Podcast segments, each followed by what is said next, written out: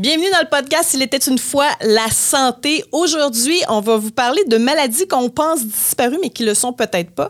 Vous allez constater aussi que nos connaissances bibliques sont vraiment poches parce que Lazare, il n'y avait pas à lèpre.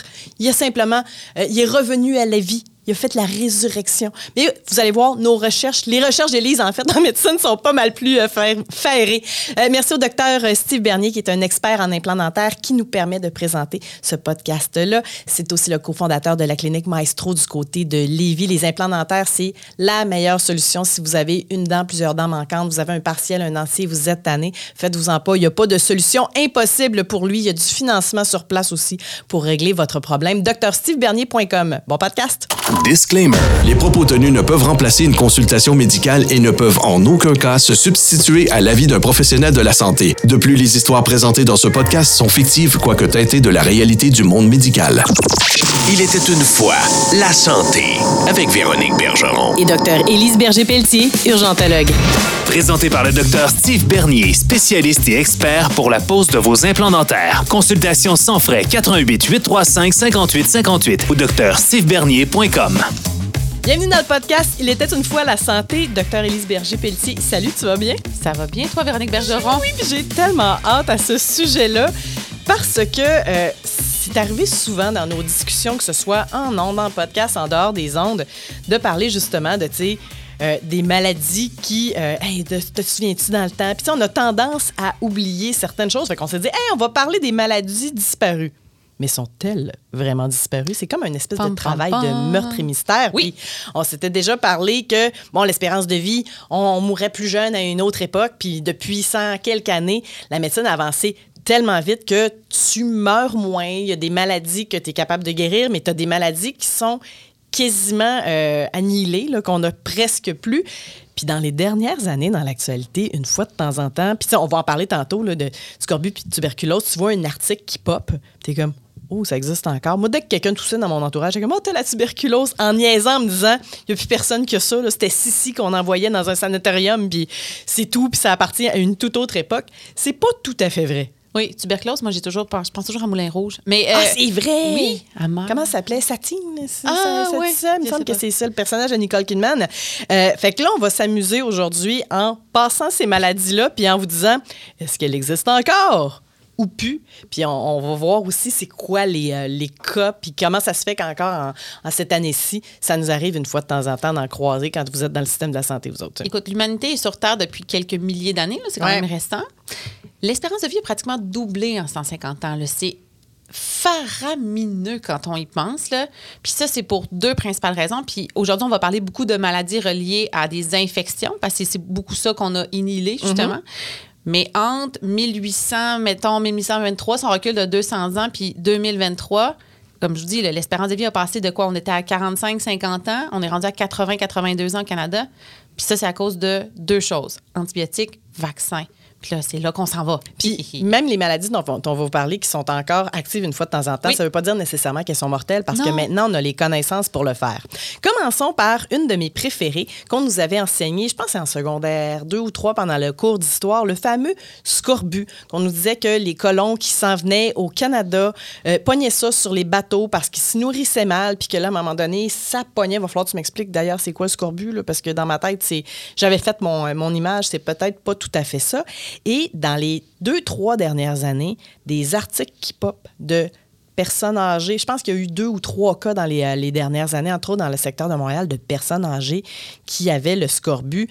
Ça m'a fessé. Moi, je pensais qu'on était ailleurs en frais d'hygiène de vie pour plus avoir le scorbut. C'est quoi le scorbut? Mais écoute, moi, je, maintenant, c'est au primaire. Donc, mes, mes fils, on a parlé de scorbut ensemble avec Jean ah Cartier puis tout ça. le scorbut, là, c'est une déficience sévère en vitamine C. Donc, pourquoi les vitamines, qu'est-ce que ça sert dans le corps humain? Là, grosso, c'est un peu compliqué, mais grosso modo, mettons, pour la vitamine C, on, ça, ça, c'est utilisé dans nos cellules pour la régénérescence des cellules. D'où, mesdames, les fameux sérums de vitamine C qu'on vous vend pour vous mettre dans la face. Exactement. Donc, le scorbut, le principal symptôme, ben, c'est où les cellules se régénèrent le plus vite et le plus souvent, la peau, les muqueuses. Fait que souvent, ce que ça créait, c'était des ulcères dans la bouche, des bobos de peau. Bref, ça fait pas l'air très chic quand on lit les livres d'histoire. Mais effectivement, nous, on apprend encore ça dans nos livres de médecine interne, puis tout ça, puis on avait l'impression de, qu'on n'en croiserait plus jamais. Mais là, malheureusement, ce qui s'est passé, c'est que dans de grandes souffrances extrêmes, c'est-à-dire des gens qui ne sont pas capables de s'alimenter ou qui mangent une seule chose qui est, mettons, je sais pas, parce que même maintenant, le pain, souvent, ils vont ajouter des vitamines dedans. la vitamine C, en principe, tu en as quasiment partout, pas juste dans les oranges. Exactement. Ben là, c'est donc la personne qui s'alimente peu ou pas pendant des, des mois, là, on s'entend, parce qu'on a des bonnes réserves de vitamine C, puis en plus, comme tu dis, il y en a partout. Ben là, elle va finir par développer un scorbut. Fait que c'était, on considérait ça presque disparu, mais là, on a eu une recrudescence, effectivement. On s'entend que c'est quelques cas.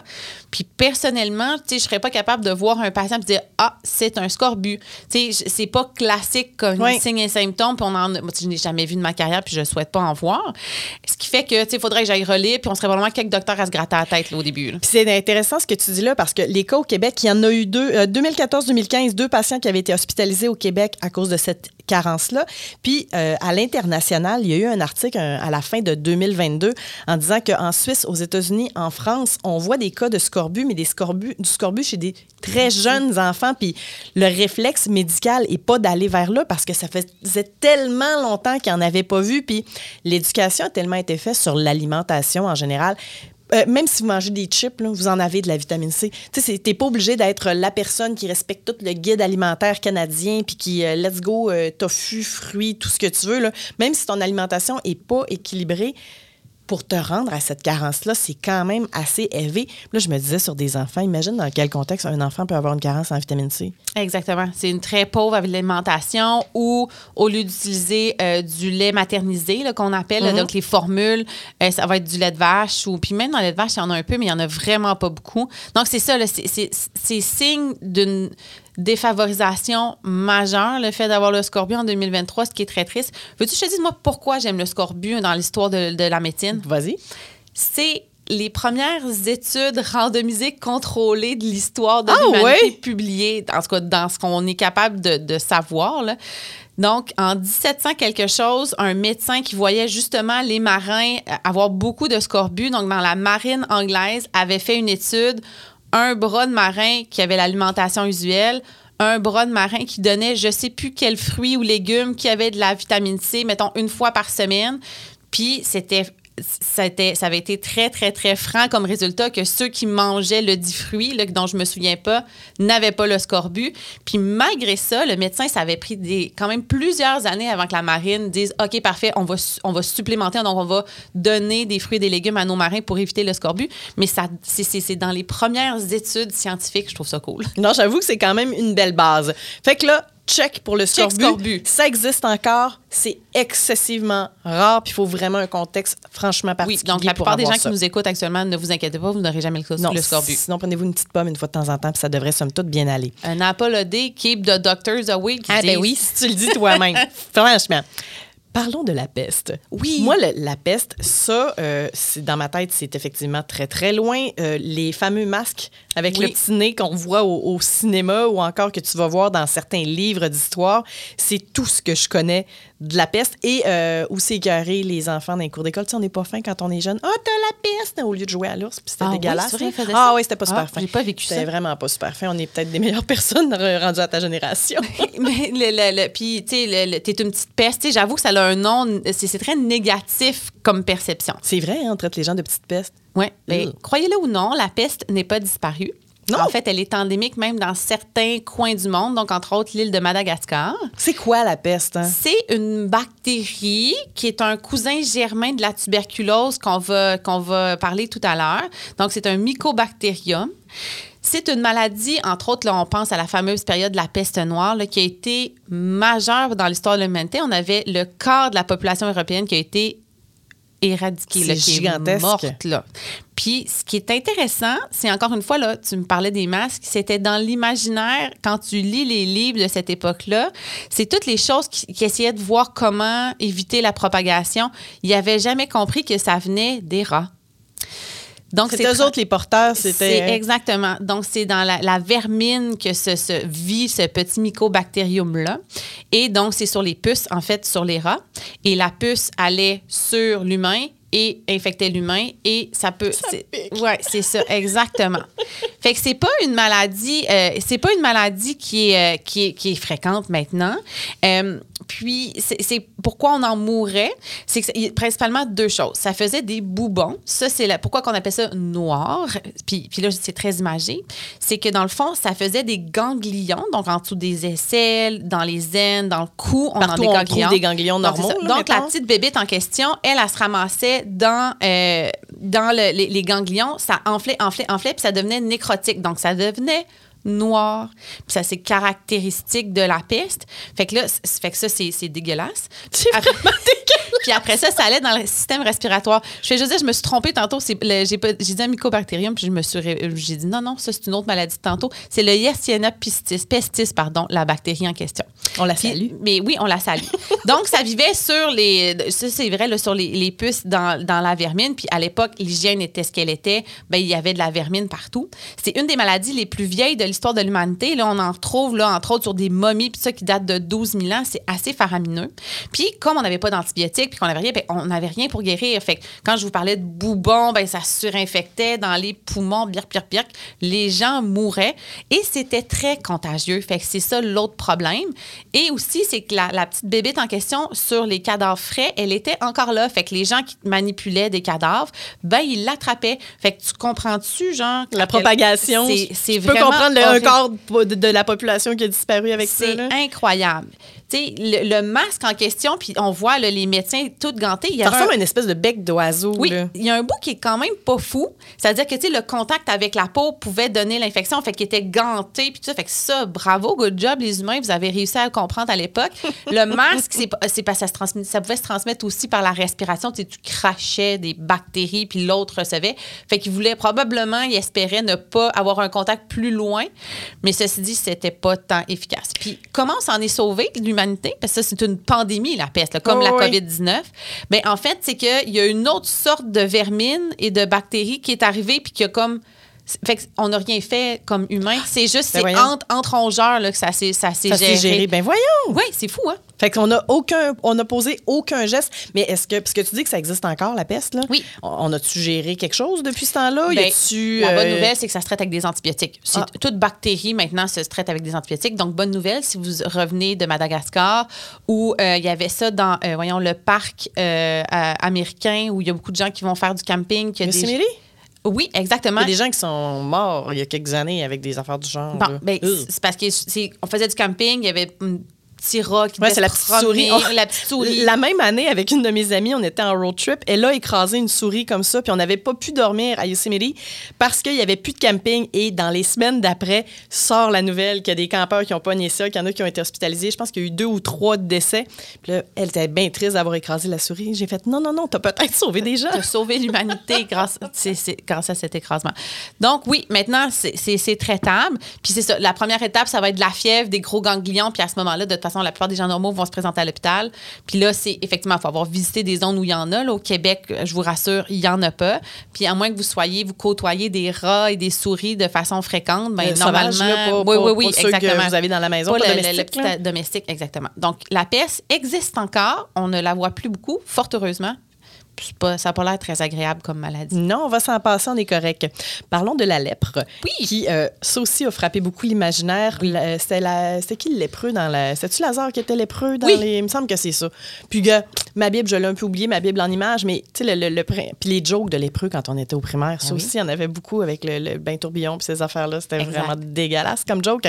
Ça aussi, je croyais que c'était quelque chose qui n'existait plus mais je pense que ça existe encore. Ben oui, ça existe encore. Puis c'est cette lèpre-là, en fait, qui est le mycobacterium, qui est le cousin de la tuberculose. Donc, je me suis mêlée entre deux maladies. La lèpre, comme la tuberculose, les mycobacteriums, c'est une sorte de bactérie qui sont très difficiles à attraper. C'est pas contagieux facilement, puis ça prend des semaines, des mois, voire des années à développer ah la maladie. Donc, à l'époque de Jésus, ben encore une fois, la salubrité était ce qu'elle est. On n'avait pas d'antibiotiques, on ne comprenait pas c'était quoi les bactéries. Ce qui fait qu'on se transmet, puis le système immunitaire souvent était justement mauvaise alimentation, etc., etc. Ce qui fait qu'on pouvait transmettre le mycobacterium, mais ça pouvait prendre des mois, voire des années avant de le développer.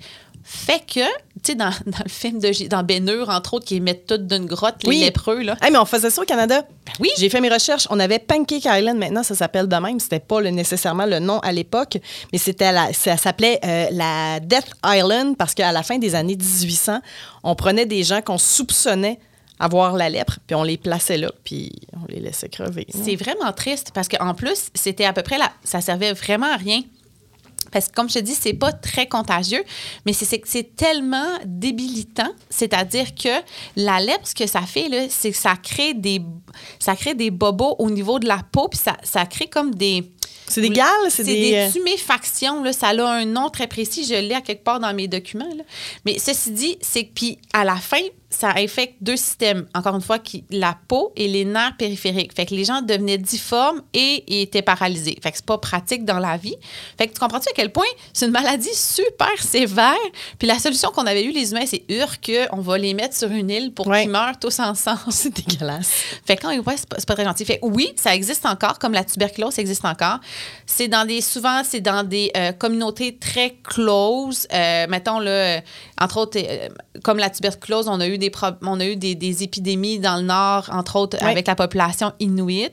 Fait que la lèpre, il n'y en a pas au Québec ou au Canada que je sache. C'est dans certains pays. Je voyais qu'en Côte d'Ivoire, ils ont des problèmes avec ça. Puis en Côte d'Ivoire, parce qu'ils ont comme souligné le 70e anniversaire de la lèpre, là, un, ah ils faisaient ça au courant de la dernière année. Puis ils ont un, une, ils espèrent faire un lèpre zéro en 2030 parce que c'est encore un cas. Puis avec la, la, pandémie de COVID-19, il y a moins eu de diagnostic par rapport à ça, fait qu'on n'avait pas été capable de le gérer. Fait qu'il continue à y avoir une certaine propagation, mais ça existe encore dans, dans, certains pays, puis on tente de prendre les moyens pour l'éradiquer complètement. Ça pourrait arriver sur une éradication complète dans le ben, cas de la lèpre? Ça pourrait arriver, je vous explique pourquoi. Puis je vais faire, je fais encore un parallèle avec la tuberculose, c'est que c'est une maladie qui est compliquée à transmettre et qui est longue à guérir, mais quand vous contrôlez le cas, sa famille, comme ça prend des mois à transmettre, etc., ben normalement, vous arrêtez, vous éradiquez la transmission. Fait qu'une fois que vous avez tout attrapé, vos petits, ce qu'on appelle en anglais des clusters, vos poches d'infection, vous les traitez, ben normalement, la, propagation va se terminer, il n'y en aura plus. Fait que oui, ça pourrait être éradiqué en Côte d'Ivoire ou ailleurs dans le monde, tout à fait. Là, on vous tease depuis le début en parlant de tuberculose. ça, la tuberculose, quand j'étais, quand j'étais étudiante, c'était mon rêve de voir des patients avec la tuberculose. J'ai la belle-sœur d'une amie qui a eu la tuberculose au courant des dernières années. C'est une femme qui euh, euh, a vécu pendant des années et des années en Colombie. Puis imaginez-vous, en pleine COVID, alors que la santé publique ne fait que gérer de la COVID, surprise, ils ont quelqu'un à gérer qui a la tuberculose. Semble-t-il que c'était quasiment la fête, entre guillemets, parce que ça les sortait de leur routine, mais c'est quelque chose qui n'est pas très commun. Je le disais un peu plus tôt, moi, je faisais la joke de « Ah, tu tous, tu as la tuberculose », mais c'est franchement pas évident. C'est franchement pas dans les premiers diagnostics qu'on pose parce qu'on n'en croise pas à tous les, euh, les, coins de rue. Mais la tuberculose existe encore, puis il y en a plus près de nous qu'on pense. Oui, donc ça, au Québec, il y en a à chaque année de la tuberculose. Je vous dis que c'était mon rêve parce qu'effectivement, je pense que c'est une maladie qui frappe l'imaginaire, comme toutes les maladies qu'on vient de vous parler. Puis moi, j'étais fascinée par le, Encore une fois, j'adore l'histoire de la santé, vous, vous le savez déjà probablement, mais comment on a réfléchi les fameux sanatoriums où on avait mis des hôpitaux spécialisés en altitude parce qu'on se rendait compte que, en fait, puis c'était logique, la bactérie n'aime pas, euh, euh, n'aime pas les endroits où il y a moins d'oxygène. Fait que c'est pour ça qu'on avait mis ça mm-hmm. en altitude, etc. Je trouvais ça fascinant comme histoire. Fait que la tuberculose, c'est aussi un mycobacterium, donc c'est aussi une bactérie qui infecte principalement les poumons. Donc, tu tousses, tu la tuberculose, il y avait une certaine logique. Et encore une fois, ça prend un système immunitaire qui n'est pas qui est pas top shape. On va dire ça comme ça. Bien, on parlait de, de Sissi. Puis c'est un bon exemple parce qu'avec le, le recul, nous autres, on avait remis Schneider dans notre tête. C'est un peu ce qu'on nous avait présenté. Mais euh, l'impératrice euh, Elisabeth, l'impératrice Sissi, c'est une fille qui était euh, anorexique, qui n'avait pas un poids santé, qui portait d'ailleurs, ça, a été documenté, il y a eu un film récemment qui est sorti là-dessus, qui portait de minuscules corsets. Elle en faisait une obsession, elle se faisait mesurer à tous les jours. Fait on parle pas d'une jeune femme qui était radieuse et en santé comme Romy Schneider à l'époque. il y avait vraisemblablement un terreau fertile pour la tuberculose. C'est ça. Puis si donc souvent c'est ça, c'est euh, situation euh, socio-démographique défavorable, euh, système immunitaire qui est affaissé, puis même chose que la lèpre, ça prend des mois souvent ou une longue exposition pour l'attraper. Puis dans chez euh, une personne qui est à, qui est à risque de l'attraper, il y a deux sortes de tuberculose, il y a la tuberculose latente, il y a la tuberculose active. Tuberculose latente, ça veut dire que vous êtes porteur de la petite bébite en question, mais vous avez l'air en parfaite forme et ça ne paraît pas. Ça peut prendre des années et des années oui. avant que ça apparaisse. Et pour revenir à mon histoire de belle-sœur qui avait la, la tuberculose, toute la famille a dû être euh, testée pour savoir s'il y avait un risque de tuberculose latente parce qu'ils s'étaient côtoyés avec beaucoup Oui. de proximité. Fait qu'à ce moment-là, ben on n'a pas le choix. Ça fait partie, puis on y reviendra. Là. On devait déclarer la tuberculose. Fait qu'à ce moment-là, tous les contacts de proximité ont dû être validés à savoir oui ou non s'il y avait un risque pour qu'on puisse les traiter, dans le fond, en amont. Oui, fait que ça, c'est le test, c'est le fameux PPD. T'as-tu déjà passé ça, un PPD? Aucune idée c'est quoi. Bon, ben tant mieux pour toi.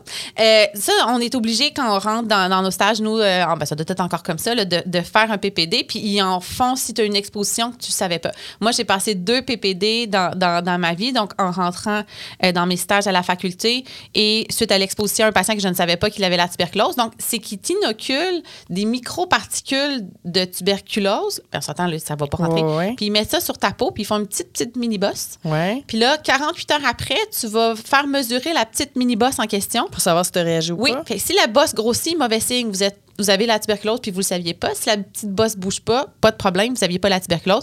Là, tout dépendant de l'exposition, des fois, ils vont refaire le test à une période XY, comme mettons le cas que tu me parles dans ta, Ouais. dans ta famille. Probablement que, tu sais, qu'ils ont fait un test, puis un autre test, puis un autre, un autre test pour être certain.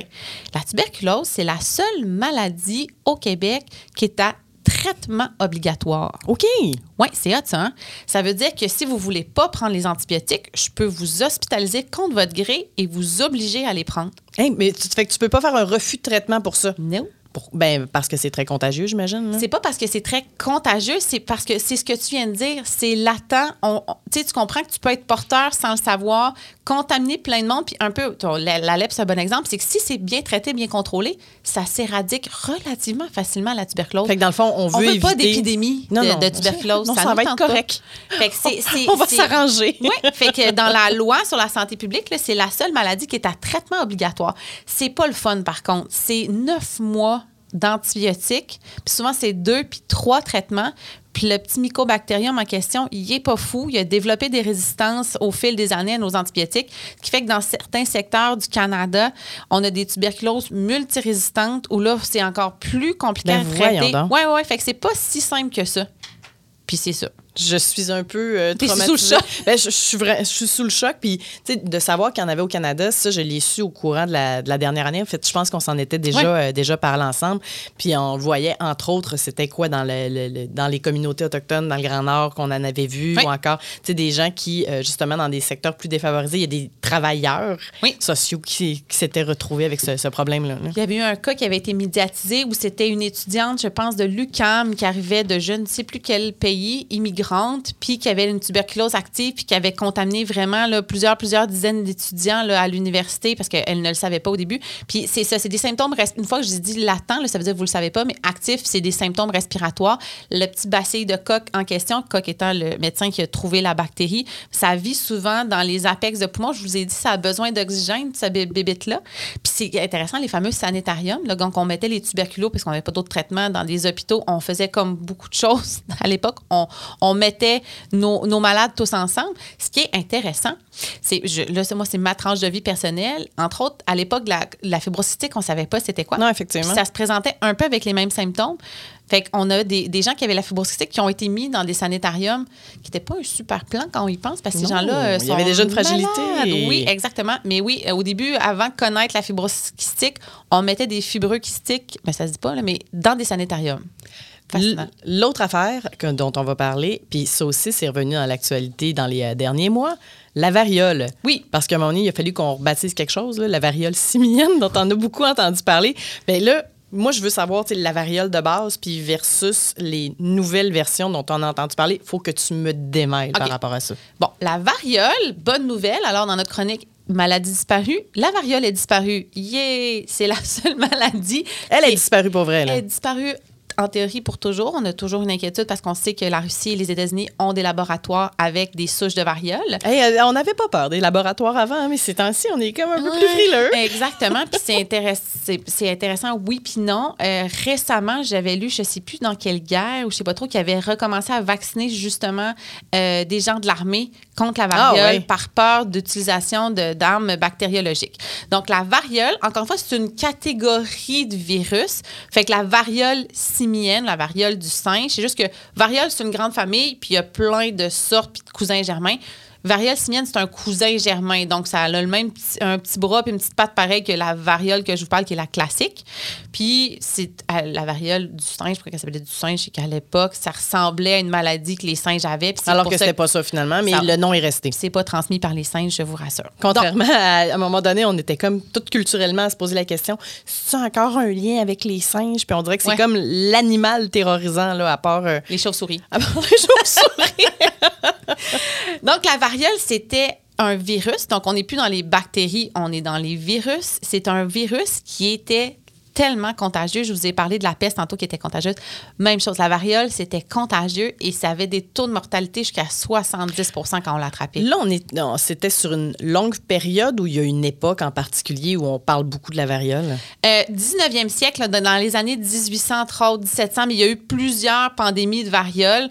Présentement, je suis en train de lire euh, la biographie d'Abraham Lincoln. Il y a un de ses enfants qui est mort, entre autres, de la ah variole. Ouais. Donc, c'était fréquent. Puis quand ça rentrait justement dans une ville, souvent, ça décimait une partie de la population parce que là, tout le monde l'attrapait. Puis ceux qui l'attrapaient puis qui, survivaient, bien, à ce moment-là, étaient immunisés. Pourquoi la variole, c'est très intéressant? C'est que c'est c'est un des premiers vaccins. En fait, le vaccin vient de vaccine, qui était la variole de la vache, en guillemets. Puis ça, c'est pour ça que c'est intéressant d'un point de vue historique. Donc, qu'est-ce que ça donnait la variole comme symptôme? C'est que ça donnait plein de pustules. Je, si vous allez voir sur Internet, là, c'est absolument. si vous écoutez le podcast pendant que vous êtes en train de manger, mais tu sais. Mauvais plan. la peste, la lèpre, la variole, les pustules. Bon appétit, tout le monde. Oui, non, c'est ça. Vous pouvez mettre pause. Vous regardez de Last of Us récemment. oh mon Dieu, oui, c'est vrai. Il faut que je fasse ça d'ailleurs. Bon. Donc, la variole, ça, faisait des, vraiment des, espèces de, de mini-cloques, mais des centaines et des centaines et des centaines partout sur le corps, dans la bouche. Et là, en fait, la personne n'était plus capable de s'alimenter et souvent, les petites pustules en question se surinfectaient par des bactéries. La personne tombait en sepsis et mourait. C'est quoi une sepsis? Un sepsis, c'est quand on a une bactérie dans le sang. Puis à ce moment-là, tous nos organes vitaux, le foie, les reins, les poumons, le cœur, le cerveau sont atteints. Le, souvent, les vaisseaux sanguins sont plus capables de circuler le sang comme il faut. On en a encore en 2023 des sepsis. Ça peut être causé par plein de causes, mais maintenant que les antibiotiques, fort heureusement, on en décède presque plus. Mais ça arrive d'avoir des décès fulminants de sepsis. On en a à chaque année. Ça, c'est pas cool. Donc, variole, c'était dangereux, c'était grave et on en mourait. Il y avait un médecin de l'époque bien brillant qui avait remarqué que les fermières pour qu'on les, étaient jamais malades de variole. Quand l'épidémie passait dans le village, ben les fermières, il n'y en avait pas de variole. Puis il a fait, hum, c'est bizarre ça. Pour se rendre compte qu'elles avaient fait la petite variole, c'est-à-dire pis de vache avec la, la, vaccine, qui était la maladie, qui est un cousin de la variole. Elles trayaient le lait. Elles avaient des petites pustules sur les mains, donc la petite variole, s'immunisaient contre la méchante variole et tout allait bien, qui finissait bien. Moi, ce que je retiens là-dedans, ça veut dire qu'il trayait des pies qui avaient des petites pustules dessus. C'est eh dégueulasse. Continue. fait qu'il y a quelqu'un qui s'est dit crème, je vais inoculer. Donc, je vais prendre du pu de pie de vache, de, petites pustules, puis je vais le mettre dans la peau d'une personne, voir si elle va s'immuniser. C'est un enfant qui a été le cas numéro un, qui est en train de mourir de la variole. Et écoutez, OK, on a pris un, quelqu'un qui allait crever. Là. On a pas, ouais, Il a euh, survécu. Ouh. Puis on a fait, hmm. Et là, tranquillement, mais sûrement, on a fait euh, cette découverte-là. Et un des premiers vaccins, en fait, avec le vaccin de la rage, qui est encore plus un vrai vaccin, qui a été inventé. Bravo l'humanité.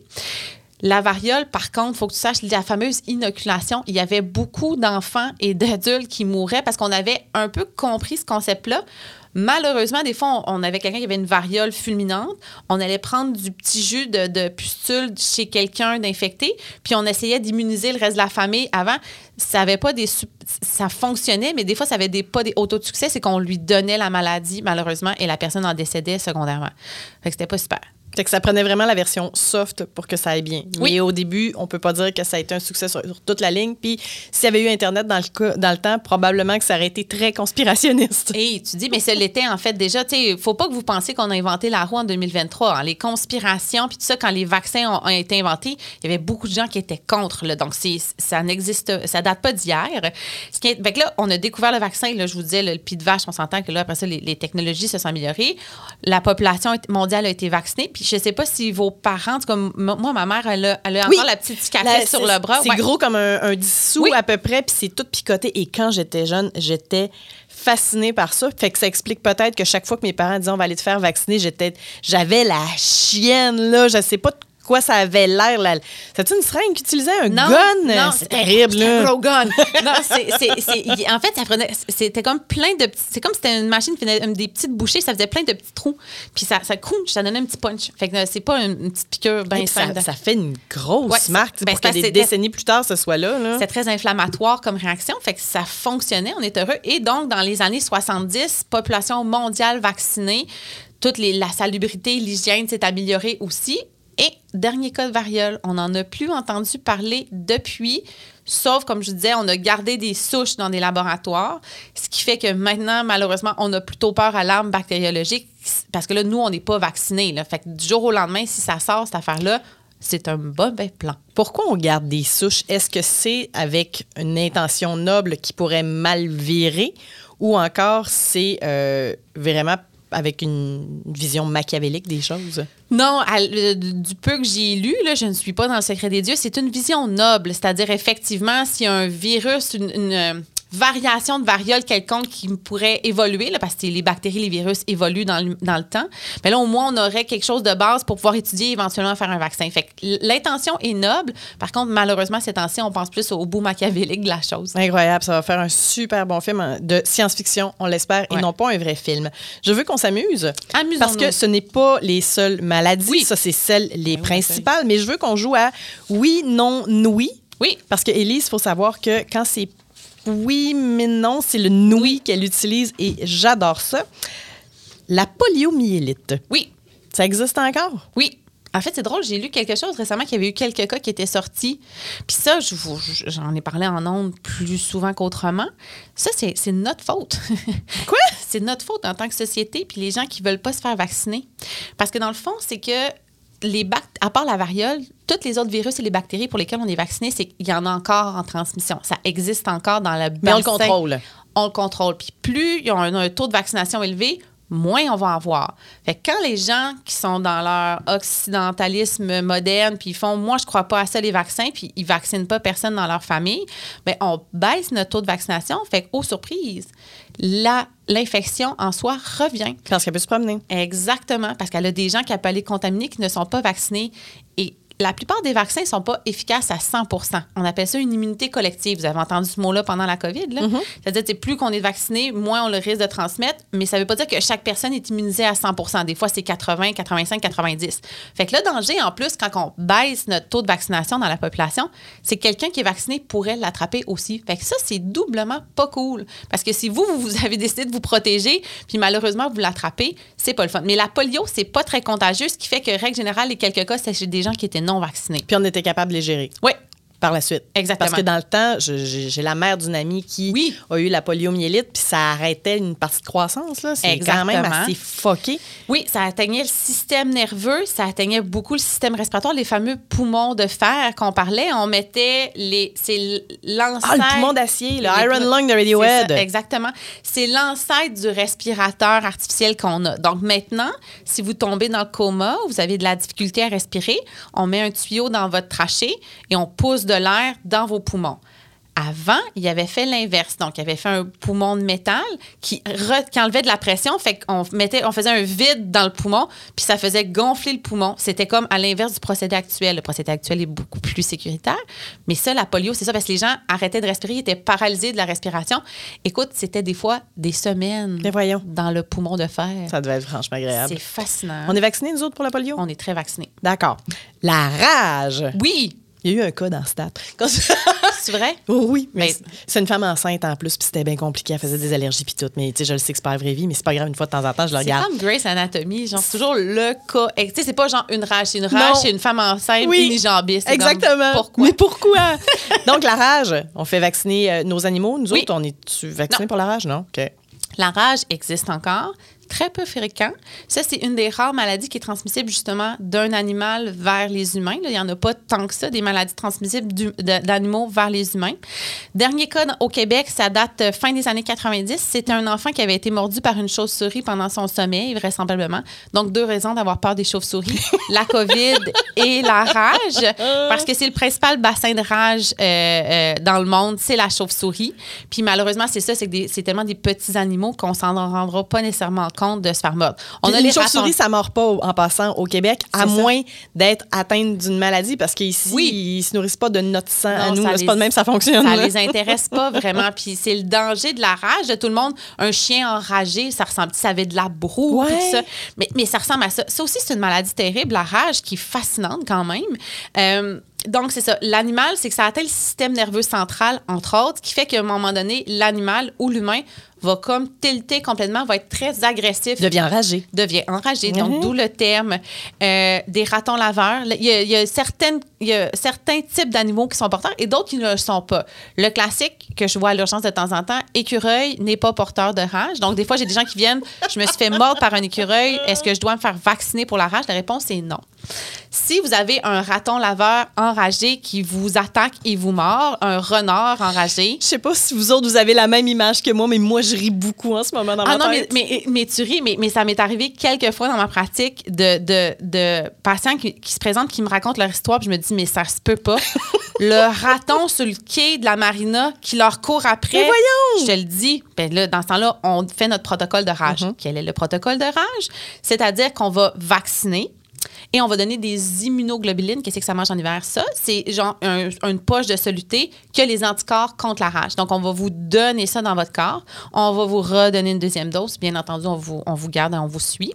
Tous les animaux domestiques, la grande majorité au Québec sont vaccinés contre la rage. Et si on a un doute, ben là, il y a un gros protocole avec, euh, la, en fait, maintenant, c'est les policiers qui s'occupent de ça, le ministère, le, MAPAC, le, oui, ouais, c'est ça, qui Agriculture et pêcherie. Merci qui va aller prendre l'animal, le mettre en cage, l'observer pendant 14 jours parce que c'est le temps qu'on peut savoir si euh, la rage ou pas ou si l'animal décède, on va aller prendre une biopsie de son cerveau, aller voir si la Bref, moi c'est une autre maladie qui me fascine. J'avais eu un cas entre autres à Vancouver que j'avais donné euh, des immunoglobulines contre la rage à 2 heures du matin. Attaqué par quoi? Euh, en fait, euh, attaqué par quoi, je me souviens plus. Ah, moi, je pensais que c'était encore un raton laveur sur une quête marina. Puis, dernier fait intéressant sur la rage, parce que je sais pas pourquoi j'ai une fascination là-dessus. Euh, parce que t'es toi. Oui, au Canada, on a les, fameux ministères d'agriculture, pêche, faune et patents de trucs, ont des protocoles, c'est super intéressant. Ils prennent des hélicoptères, ils mettent des vaccins de rage dans de la viande, puis ça en forêt ah, ouais. pour que les animaux aillent manger la dite viande et s'immunisent. Donc, les, les fameux ratons laveurs qui, vont aller manger cette viande-là. Donc, mais le problème, c'est que nos voisins du Sud avaient un peu ça aussi, puis là, ils ont arrêté de le faire. Fait entre autres, parce qu'ils testent puis dépistent quand même les animaux, on a eu une recrudescence euh, de, de, taux de rage dans nos animaux de la forêt. Donc, faites juste attention puis venez nous voir si ça arrive. On prend pas de chance. la diphtérie. Oui, ça aussi, on est vacciné. Donc, contrairement à la rage qu'on n'est pas vacciné. Donc, ça, la diphtérie aussi, c'était une maladie qui était quand même. Tu sais, tous les vaccins, là, posez-vous pas la question pourquoi on les a inventés. C'était mortel, ça nous créait des problèmes, puis on n'en voulait plus de ces juste de bébêtes-là. Donc, la diphtérie, même chose que la poliomyélite, c'est. On a eu beaucoup de recrudescence de coqueluches puis d'oreillons. Diphtérie, poliomyélite, c'est vraiment rare. J'en ai pas vu, mais ça aussi, ça, existe encore. Puis malheureusement, dans les pays où il y a moins accès à la vaccination, bien, il y a un plus haut taux. C'est pas une maladie qu'on voit fréquemment. Mm-hmm. Puis ça aussi, ça atteint, encore une fois, c'est souvent la même chose. Hein. Système immunitaire, système neurologique, système digestif, système. Fait que ça atteint plusieurs systèmes. Puis, euh, mais c'est encore présent. Ça arrive qu'on en voit un peu. La syphilis, ça, c'est la maladie qui rendait fou, hein? Oui, en fait, c'est que la, la, la neurosyphilis, ça crée une espèce de démence. Il n'y a pas un roi, c'est. Tu peux, je l'avais dans mes notes, Henri VIII. Oui, il y a, entre autres. Exactement. Puis il y a même d'autres rois qui, on soupçonne, ont eu la, ce qu'on appelle la syphilis tertiaire ou la neurosyphilis. Oui, la syphilis, ça existe encore. Même malheureusement, on a eu une augmentation. Ça, on n'est pas vacciné, personne.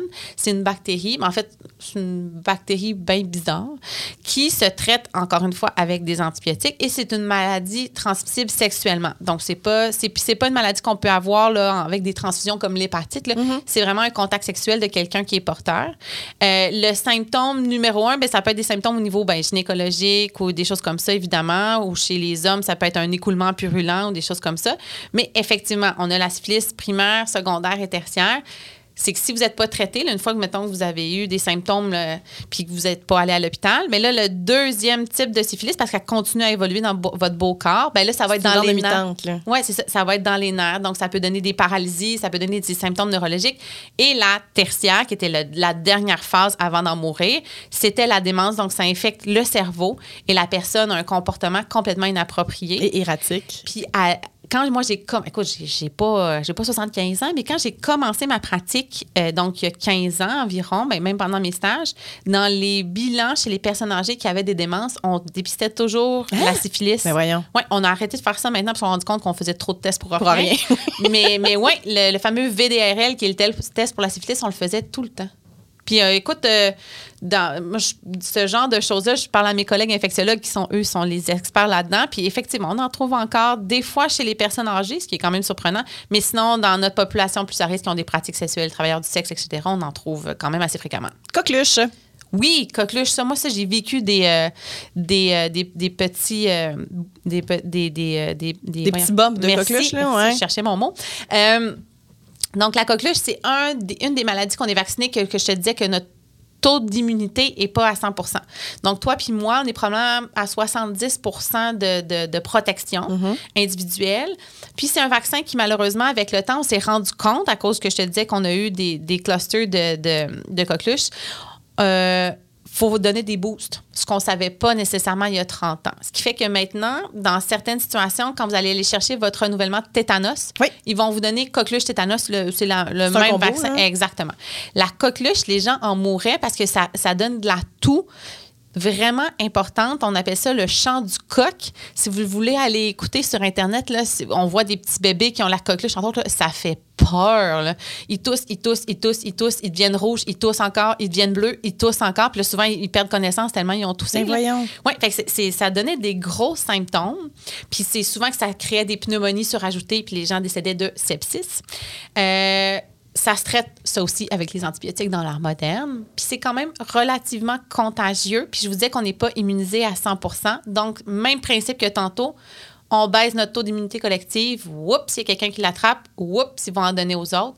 Fait que là, souvent, la santé publique, tu sais, tu me disais, cas tuberculose, la santé publique, elle a lié. Même affaire coqueluche, là, il y a un gros travail de santé publique quand ça arrive. Parce que là, ils vont, écoute, euh, ils font une enquête. J'avais eu euh, des cas, c'était des équipes de hockey au complet qu'il fallait traiter. Puis souvent, on va aller donner une prophylaxie. C'est-à-dire, mettons, moi, j'ai la coqueluche, puis on vient de passer du temps ensemble, puis là, je vais t'appeler, je fais Véro, je m'excuse, j'ai la coqueluche. On va te donner l'antibiotique pour pas que tu le développes. Par défaut comparant. Exact. On fait qu'on teste même pas, on prend pas de chance. Puis, Dans euh, certains cas, les, vraiment, les, comme les familles, là, on, va, on va aller traiter d'emblée pour éviter que ça se développe. Mais là, c'était pas assez dégueulasse, nos affaires. La gale, ça existe encore? Ah oui, ça, c'est vraiment fréquent. Quoi? Ben oui. Ah. ça pique tout d'un coup. À chaque fois que j'en vois, moi ça me gratte. c'est quoi la gale? La gale, encore une fois, c'est un C'est vraiment des gales? Euh, non, c'est, ben, oui, ben, c'est des gales parce que tu te grattes, en fait. Euh, c'est un parasite de la peau. Euh, ça peut arriver euh, un peu comme les punaises de lit, si tu me permets, c'est que ça vit dans les, draps, dans les matelas. Euh, ça prend quand même un contact prolongé, c'est-à-dire c'est pas juste d'être assis deux minutes sur un fauteuil ou, mettons, moi, je vois un patient, ça me saute pas dessus, même si psychologiquement, ça me pique, je peux pas l'attraper dans ta trois secondes. Exactement. souvent, encore une fois, c'est ça. Ça prend un endroit où des gens qui ont peut-être une hygiène un peu plus laissée aller, on va dire ça comme ça. Puis le classique, c'est que ça fait des sillons parce que la petite bébite, elle se promène, toup, toup, toup, elle se fait un petit chemin en dessous de la peau. Puis là, ben, on va voir. Puis là, c'est ça, c'est que ça pique, ça pique, ça gratte. Puis là, ben, ça gratte, on a des petites bébites en dessous du doigt. Puis là, on se gratte ailleurs. Puis là, oups, on va aller se mettre la petite la bébite promène. ailleurs. Ouais. OK. Fait- mais ça serait super bien. Ça serait beau. avec de la crème puis des médicaments. Le problème de la gale, c'est que c'est un, un peu comme euh, les, les punaises de lit ou les poutres. C'est vraiment un aria côté hygiène. Tu sais, c'est faut que tu laves ton matelas, faut que tu laves tout, tout, tout, tout, tout. Fait que ouais, c'est c'est le parti euh, gestion de la maison qui n'a pas l'air agréable à faire. On l'évite le plus possible. Ouais. La rougeole, Oui, ça existe encore? Puis ça aussi, moi, dans mes. Ça fait 12 ans que je suis médecin euh, officiellement. Là. Ça aussi, j'ai vécu deux fois euh, des ressources d'échange de rougeole. Puis ça aussi, c'est pas une maladie qu'on voit souvent. Fait que quand on en a, la santé publique nous avise, puis là, on devient un peu plus à l'affût. La rougeole aussi, c'est une maladie qui est quand même dangereuse. Ça ressemble un peu à l'époque. ça- C'est difficile à différencier, nous, par, euh, par rapport à la varicelle. Toi, as-tu la varicelle? J'ai eu la picote, j'avais 14 ans. Pendant la même semaine, moi j'aime ça les anecdotes. hein. La même semaine où j'ai eu mes premières règles, j'avais picote, puis j'étais chez mes parents. My God, c'est une Vraiment- mauvaise semaine. C'était particulier, mais tu sais, les, les, les, les, les filles, vous allez comprendre qu'au moins je l'ai pas eu à l'école la première fois, ma première règle. C'est déjà ça Mais tout est arrivé là, fait que j'ai fini mon enfance et j'ai débuté l'âge adulte la même Moses de journée. Un bon coup de pelle d'en face. Tiens, deviens une femme. Puis j'ai, tu sais, plus tu vieillis, plus tu as des, euh, des, des Oui, boutons. Là. oui. Mon Dieu, à- quand je pense qu'à 14 ans, là, En fait, oui, la à l'époque, je me gratte. Là. La varicelle, effectivement, donc la fameuse picote, plus on vieillit, plus c'était sévère. Donc, les boutons de rougeole et les boutons de varicelle, les petites cloques qu'on voyait, ça se ressemble beaucoup. C'est l'évolution qui est différente. La rougeole, les gens vont faire de la fièvre, ils vont être malades, ils vont avoir mal partout. Puis d'un coup, tout d'un coup, là, pouf, à grandeur, vous allez avoir des petits boutons qui ressemblent à la varicelle. Puis ça donne des lésions caractéristiques dans la bouche. Pourquoi on vaccine? C'est encore une fois le même principe. Petits boutons à risque de faire des infections sévères. Puis on peut avoir une rougeole au niveau des poumons. Ah oui. Ça, c'est moins bon. Puis les gens décédaient de ça. Euh, fait que c'est pas, c'est pas, pris- c'est pas à être pris à la légère. Malheureusement, la rougeole, comme c'est un virus, on n'a pas de traitement. Une fois que la personne là, on va l'hospitaliser, l'observer, mais on peut pas la guérir. là. Une fois que c'est actif, il faut attendre que ça passe. Puis on va traiter s'il y a des surinfections. Fait que oui, ça aussi, quand- encore une fois, quand le taux d'immunité baisse, on en voit quelques cas. C'est très peu fréquent, heureusement. Puis ça aussi, là, dans le calendrier vaccinal, vous êtes vacciné pour ça. Puis ça, c'est une immunité qui est pour la vie. Une fois que vous êtes vacciné, vous Pas de rappel, pas, de rien, rappel. ils n'ont pas mis ça avec le tétanos. Non. Botulisme, Oui, botulisme. ça aussi, c'est un terme d'une autre époque, je trouve. Ben, c'est pas disparu, malheureusement. Ça, c'est, ça, c'est très intéressant. Ça aussi, c'est, dans, c'est, classique d'examen de, de fin de médecine en médecine d'urgence parce que c'est une maladie qui est très intéressante parce qu'elle va donner des symptômes digestifs puis des symptômes neurologiques. Puis c'est des symptômes neurologiques assez uniques. C'est-à-dire que ça va donner une paralysie qui va être en, en gants et en chaussettes et qui va monter. Donc, on va commencer par paralyser des mains puis des pieds, puis ça va monter, puis en même temps, on vomit, puis on a la diarrhée. Il n'y a pas 50 000 affaires qui donnent ça. Le botulisme, pourquoi on en parle, entre autres, en société moderne, c'est que euh, on peut avoir, dans le fond, le botulisme, c'est une, une autre bébite, ça aussi. Puis, c'est que ça survit des centaines d'années dans des. Dans, quand c'est dans la petite capsule, si vous Ah, voulez. là, ouais. dans la la toxine là, peut vivre vraiment longtemps, puis c'est la toxine qui est dangereuse. Euh, puis, en fait, c'est que dans le miel, le vrai miel, il peut avoir des petites toxines de botulisme. Fait à ce moment-là, c'est, pour ça que chez les enfants, on veut pas qu'ils mangent du vrai miel en bas d'un an parce que l'acidité de l'estomac n'est pas encore assez puissante. Quand on est adulte, si vous mangez de la toxine, ça va être, euh, votre système digestif va juste va le gérer. va le gérer, puis vous n'aurez pas de problème. Fait que comment on attrape le botulisme? Ben, chez les enfants, c'est si on mange la toxine. Puis sinon, c'est si on mange euh, la bactérie en question qui va créer la toxine dans votre corps ensuite. Et c'est là que vous allez l'attraper. Les derniers cas, le classique, c'est dans les champignons qu'on peut avoir. Si on fait des conserves, c'est là où ça va se créer. Donc, euh, euh, je me rappelle avec euh, l'ancien directeur du centre antipoison, il m'avait raconté qu'il y avait eu à un moment donné une mini-épidémie de botulisme parce que quelqu'un avait fait euh, de la sauce à spaghetti qui avait fait conserver avec des champignons qui avaient du botulisme. Puis là, quand tout le monde avait mangé la sauce à spaghetti, pouf, tout le monde avait attrapé le botulisme. Voyons donc. Oui. Fait que ça, c'est écoute, ça fait, ça fait 30-40 ans. là. Fait que ceux qui n'aiment pas les champignons actuellement se font des high five à eux autres mêmes en disant Oui. Wouhou, je suis correct. Fait que c'est ça vit dans la terre, fait que c'est assez rare quand même. Fait que c'est pour ça que je parle de champignons parce que le classique, c'est que Oui, vous avez mal les nettoie mal. nettoyé. Exactement. Donc, ça vit dans la terre, cette petite chose-là. C'est assez facile d'éviter de- d'en avoir. Puis, on n'est pas vacciné contre ça. Je veux finir parce qu'on parlait de tantôt de la tuberculose qui était une maladie à traitement obligatoire. On a des maladies à déclaration obligatoire. C'est quoi? Il y en a-tu beaucoup? Comment ça fonctionne? Oui, il y a une longue liste quand même. Ça, c'est encore une fois dans tout ce qui est encadrement de la loi sur la santé publique.